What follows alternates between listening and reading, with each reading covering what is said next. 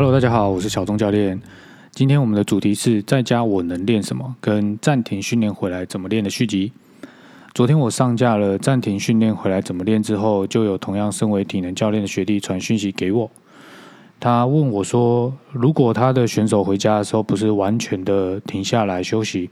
而是还有进行一些徒手的力量耐力，或者是一些低强度的有氧，譬如说用登阶的方式等等。这样子，他恢复训练了之后，还是一样会用有氧跟肌耐力当做训练的主轴吗？然后他问完我这个问题的时候啊，其实是有一点小小的愤怒，因为这个学弟其实我们一直都蛮照顾他的，而且教他蛮多训练的概念。不过训练是这样子哦，有时候训练概念本身其实并不复杂，有时候只是在思考的角度跟方向，可能让你在思考的迷雾当中失去了方向，所以。也在这边顺便跟很多身为体能教练的伙伴们一起去提醒一下这件事情，就是今天你身为体能教练在训练决定要练什么，跟要怎么调整课表进到下一个阶段，最重要的是什么？在我们体能系统化的结构下，最重要的就是去进行体能测验，也就是所谓的检测。人家常常说，如果你没有去做检测，基本上你对于选手的状态都是一种猜测。呃，这应该蛮容易理解的哦，就是眼睛看，或者是耳朵的听觉，或者是感觉，往往都会有所谓的错误偏差。所以，如果能够有精准的测试，其实才是能够真正得到说这个选手在不同的能力上有什么样的差别。那体能教练。在恢复训练的时候做一次体能的检测，确切的掌握选手的状态，以及搭配剩下来周期的时间再去做设定，应该就没有问题。OK，这段就是特别为了你，查查询要记得知道吗？那回来到我们的主题，就是在家我们能够练什么呢？在讲这个问题之前呢，就是要先跟大家说个结论，就是有动比没有动好。呃，会这样讲的原因是因为你在家如果有把握时间活动，因为毕竟现在疫情的关系，在家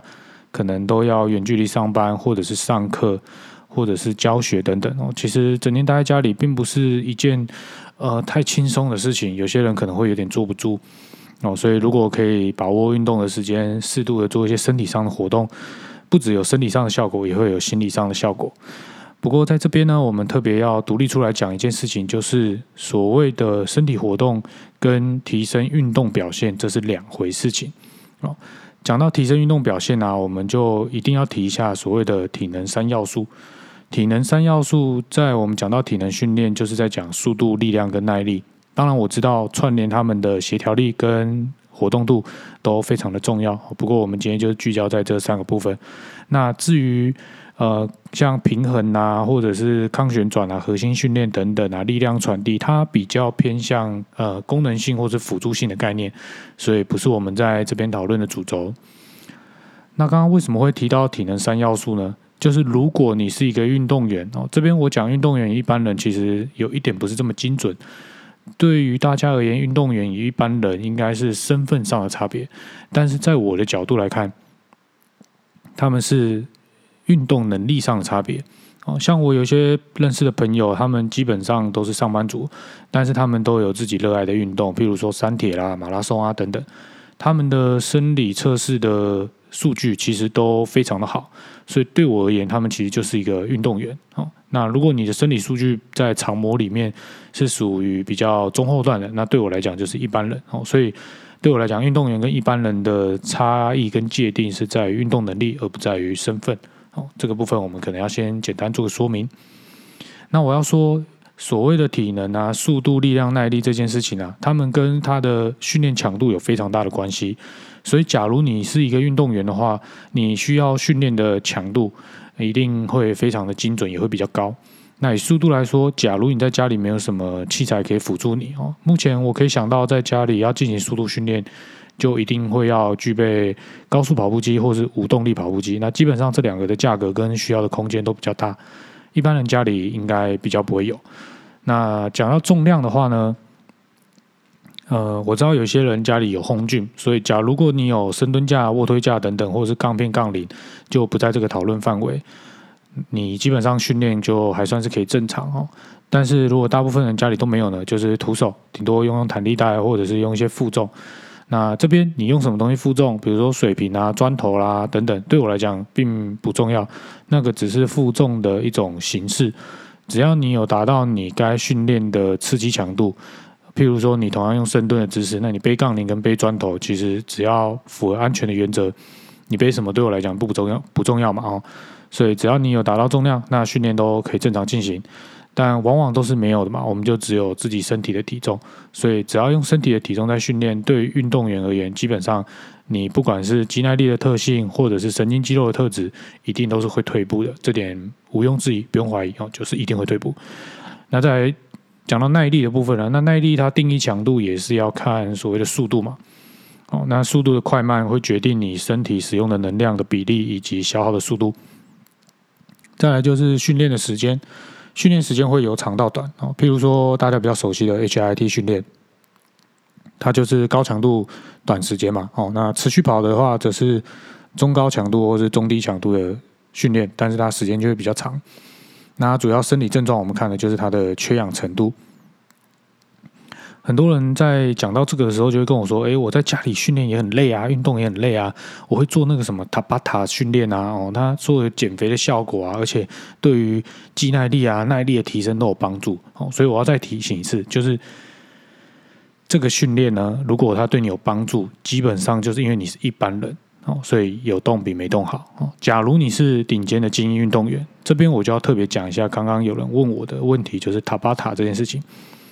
塔巴塔是一个日本的大学教授，在立命馆大学教授所谓的健康运动训练相关的主题哦。他在一九九六年的时候发表了那篇研究啊，就是他发现了一个运动训练的方法。这个运动训练的方法跟强度、跟量，还有休息的时间都会被定义的非常清楚。大家应该蛮容易理解吧？如果这几个要素没有定义清楚的话，怎么会知道身体里面到底发生什么事情呢？所以塔巴塔教授当初在使用这个 protocol 的时候，他使用的方法是使用功率脚踏车。功率脚踏车，我们可以这样比喻一下，为什么是功率脚踏车？你可以想象一下，你在陆地上跑步跟在水里游泳，好，有自由式好了，是最快的一个姿势哦。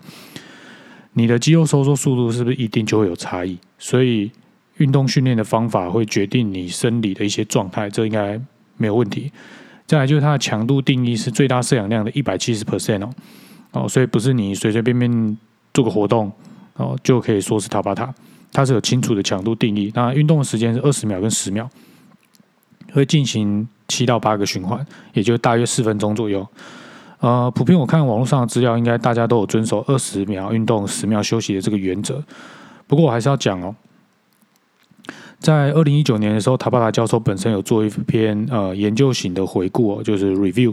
呃，大家如果有兴趣的话，对学术性的文章有兴趣，可以在网络上搜寻。它里面就有特别提到，运动本身的这个强度如果不足的话，其实它是没有办法达到塔巴塔 protocol 的效果。什么是塔巴塔 protocol 的效果呢？为什么教授的这个训练会特别以它来命名？就是因为他发现进行这种短时间的无氧训练，它可以同时改善精英运动员的有氧跟无氧能力，是同时哦，哦，有氧跟无氧。他在呃后面的研究都有陆陆续续去探讨说，如果我练更高的强度，就是呃让选手更累哦，然后进行更长的时间，效果会不会比较好？后来发现呃没有办法哦，所以这也是为什么这个特别的方法会以它来做命名的原因哦。所以说大家要特别去记得，就是说。大家后来只是把塔巴塔的这个名字当做这个运动模式的一个代称哦。我们说高强度间歇、低强度间歇、反复训练，反正就是类似这种间歇型的运动，大家都说它是塔巴塔哦。但是其实并不是哦，因为真正的塔巴塔 protocol 它是一个清楚的定义的。所以说你在家里纯粹这样子进行抬腿跑啊、开合跳啊、波比跳啊，它有没有办法达到这个设定的强度？有没有办法动用到正确的能量系统跟比例，会影响到你身体能不能够产生适应，才会达到效果。所以说，呃，如果你只是在家里进行这样子的徒手的训练啊，你说能不能提升？我们说提升哦，哦，我们训练大概有分三种阶段嘛，哦，就是提升啊、维持跟退步嘛，哦，你跟我说你要用这种方法徒手的，然后达到提升的效果，基本上是不可能哦。所以说，作为教练跟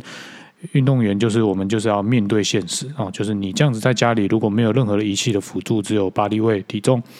来进行运动的训练，呃，基本上你的各项运动能力都会退步，好，这是一定的。好，那再来就是为什么会说刚刚的一开始结论就是有动比没动好？因为你如果一直都没有活动，你就会慢慢的从运动员的身体水平变成一般人。那我们在呃大量的研究哦，世界上的运动研究大概就是分几个区块了，一个是精英运动员嘛，哦，去提升运动表现。那另外一个部分就是大众运动健康哦。所以我们发现，完全不运动的人，或者是长期久坐的人，跟会起来活动的人哦，有起来活动的人，他的各项的。呃，生病的风险啊，或者是健康状态都会是比较好的，所以我才会说待在家里啊，不要答应那种沙发马铃薯哦，还是要常常起来活动活动哦，这样对你的身体健康也有帮助。那也有对教练跟选手来讲，也是说有延缓退化的效果了哦。但是延缓退化效果其实真的不大哦，因为你的身体强度不够，没有到量也不到，你的身体就是会慢慢慢慢的退化成一般人的状态哦。不过不要紧。不是所有的能力特质都会退化的这么速迅速哦，基本上保持活动，让身心健康，然后适度的排解压力，也可以让你在这段难得的休息时间哦，达到一个身心灵的一个平衡。那回来训练的时候，体能教练的任务跟工作就是设定好对的强度，设定好对的周期，帮助你们尽快的回到运动的身体状态。那如果真的要让我推荐大家在这段时间做的运动，除了刚刚那种就是徒手力量耐力的模式啊，让自己大量流汗跟提高心跳的状态很舒压嘛，哦，除了这种模式，我会比较建议的就是可以把握这段时间在家里做一些像是核心的运动啊，哦，譬如说平衡、抗旋转、离心、向心，哦，这些元素都可以是在核心的训练里面去做出规划，那可以针对你的运动项目。比较需要的一些特质去做出设计，那在家里只是靠体重，其实也可以有非常好的训练效果，因为它比较像是功能性嘛，它比较不是需要强度，重点是动作的控制跟精细程度。再来就是像单边型的动作，单边型的动作的话，就是普遍我们训练，因为有进度上的推展跟周期的观念，所以有时候我们可能不一定有这么多的时间可以针对单边的一些功能去做出强化。那这个时候刚好因为没有额外的负重嘛，我们在家可能器材有缺，所以也可以把握这段时间在家里呃进行一些单边型的训练动作哦，去强调自己动作上控制。那对于单边而言，比如说以下肢来说好了，你双脚做体重跟单脚做体重，其实这样就是一个很简单的方式去调整了强度。